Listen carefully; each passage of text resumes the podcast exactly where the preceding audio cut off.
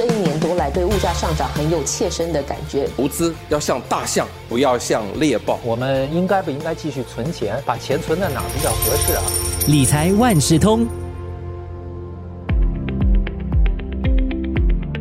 理财万事通，你好，我是九六三好 FM 的主持人思源。长期持守策略的好处之一呢，是无需择时进场。投资者呢，只需要关注于长期的投资，就可以降低短期价格波动所带来的冲击。不过呢，长期持守策略不意味着买了就忘记它。有理财专家就指出了，虽然巴菲特的这个长期持守策略呢，一直都是成功的，但是投资者呢，应该要考虑自身的财务目标、风险承受度，还有投资期限。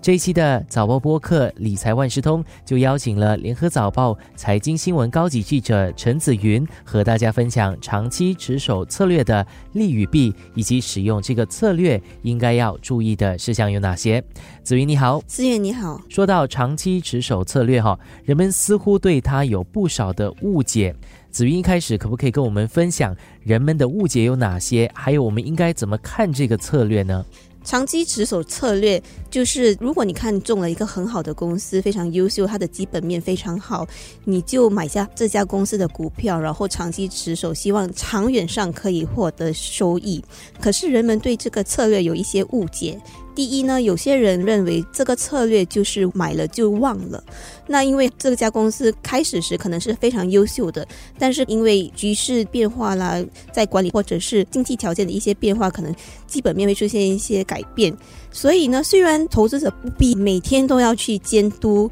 公司的情况或者股票的走势，但还是应该定期检讨公司的表现，还有财务状况，还有。就是从不同的来源得到一些消息，了解这家公司的财务状况。第二个误解呢，是大家可能觉得，只要我长期持守这个投资，会带来很好的回报。这个是个误解，因为如我刚才提到的，可能一些全球经济局势或者公司的管理上有一些变化，会带来基本面的一些改变。所以不要以为说，只要你长期持守，你肯定会有回报，这是一个误解。嗯，那我们就记得哈，巴菲特就是常常使用长期持守策略的一个例子，他使用这个。策略之后呢，是不是常常投资都成功呢？对，巴菲特他就非常提倡这个长期持守的策略，他一路来呢都是相当成功的。但其实他也并非每个投资都长期持守，然后永不要放手。例如呢，在二零二零年那时候。报纸的业务因为有网络啦这些的崛起而受到了冲击，那他的投资集团就卖掉了报纸业务，它的价格是一点四亿美元，所以你看得出是一个很大笔的数目。当你买的投资或者是你的公司呢出现了一些变化，你还是要进行一些检讨，做出一些调整的。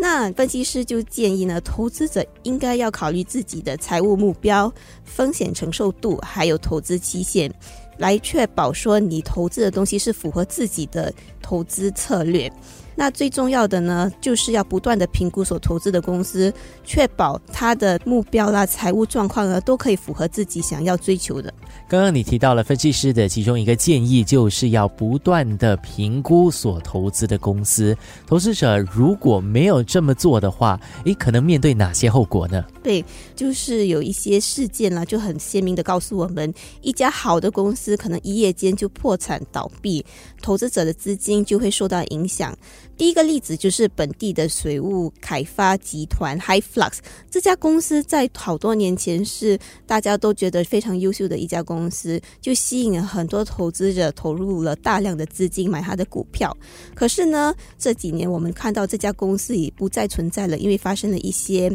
负面的新闻。那凯发就在二零二零年底呢就已经。进入了司法管理，就是破产。然后法院呢，在二零二一年也就下令凯发清盘。那另一个非常鲜明的例子，就是美国的第四大投资银行雷曼兄弟在二零零八年九月宣布破产。这家投资银行那么大，还是陷入了破产的命运，就说明了无论公司开始非常优秀，可是如果发生了一些变化。也是可能会面临破产。那这一起事件呢，就带来了很大的冲击，因为就引发了金融危机。那我们再回到今天要聊的这个长期持守策略，它有哪些优点呢？那就可以分成三个。第一个就是投资者不需要择时进场，就是无需要 time 的 market，就你不用。等到低的时候进场或者什么，因为你相信这家公司的长远的潜能，所以在任何时候你都可以进场。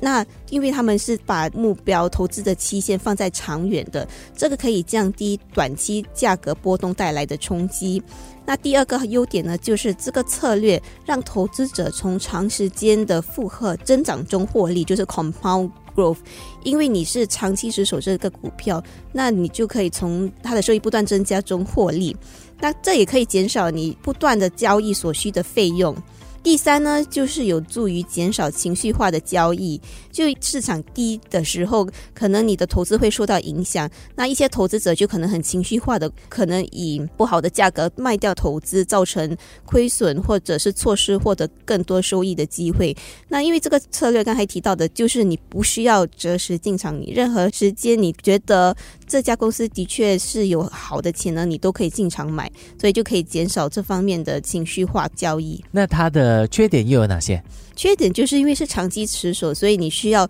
长期把资金投入这项投资中，然后你的资金可能就被绑住，那你就可能没有办法把这些资金重新配置到更有潜能的投资上。那了解了这个策略的优点还有缺点之后，如果我决定要使用长期持守策略啊，应该要做些什么样子的功课呢？对，当你决定想要投资一家公司时，你一定要仔细的做好研究它的基本面，你要了解它的业务到底是在做哪方面的业务，然后还有它的长期的潜能，了解一下市场的趋势。你对这项投资有一定的了解之后呢，啊，必须要有坚定的信念，因为刚才提到长期持守，可能如果市场低迷的时候，你的投资价值也会受到影响。但如果你决定采取这个策略呢，就是无论市场好和坏，你都要继续持守。刚才也是有提到了，要确保你不断的评估这家公司的基本面，还有了解周围发生的一些局势的发展。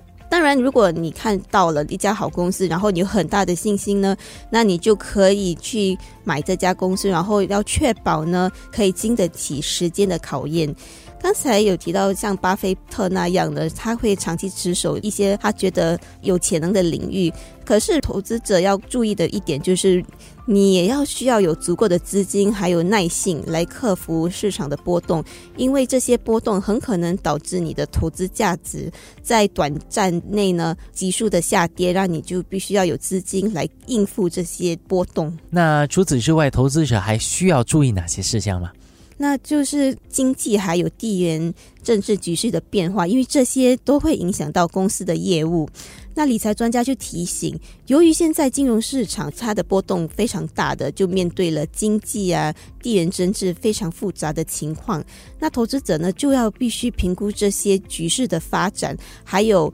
企业采取什么行动来应付这些复杂情况，这样呢就可以帮助你了解这些。局势是否会影响到你所投资的公司？还有，如果你发现这些局势可能会对你投资的公司造成负面影响，你就要有一些应对策略。可能你减少投资，或者甚至要把这些投资卖掉。那无论如何呢？即使采取什么策略，都要确保要事先做好功课。虽然这个不是一个积极投资，就是每天都交易的一种策略，但还是要监督你投资的表现。如果是出现了一些负面的因素，要考虑采取一些行动。那你也要不断的从可靠的来源了解企业最新的发展动向。我们说到了投资策略有很多种哈，今天聊的这个长期持守策略，是不是适合所有的人呢？这个策略呢未必适合所有的人，因为大家的财务状况、投资目标和期限，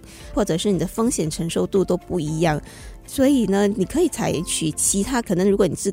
你是希望从股息中得到一些收益呢，你就可以采取其他的投资策略。其他的普遍的策略有包括了价值投资、增长型投资和多元化资产配置等。另外一个很普遍的策略就是价值投资，就是你找出一些被低估的股票，可能现在大家对这只股票没有兴趣，但是你看好这只股票长远的潜能，你就可以根据它的内涵或者账面价值来进行投资，希望它接下来可以反弹啊，或者是更受到青睐。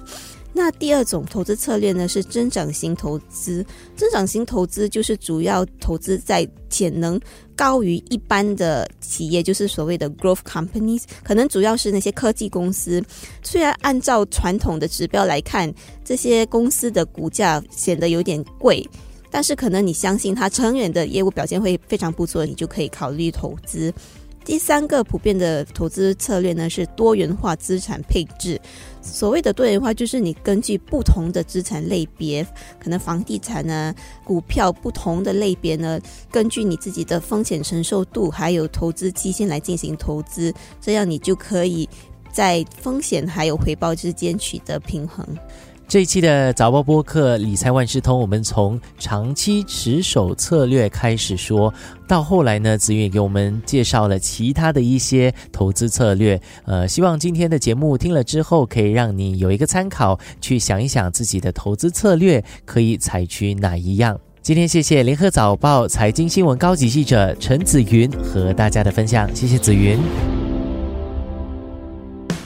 理财万事通与你分享既专业又易懂的财经知识。播客由新报业媒体联合早报制作，我是九六三好 FM 主持人思源。完整版 Podcast 可在早报 .sg、Audio 以及各大播客平台收听。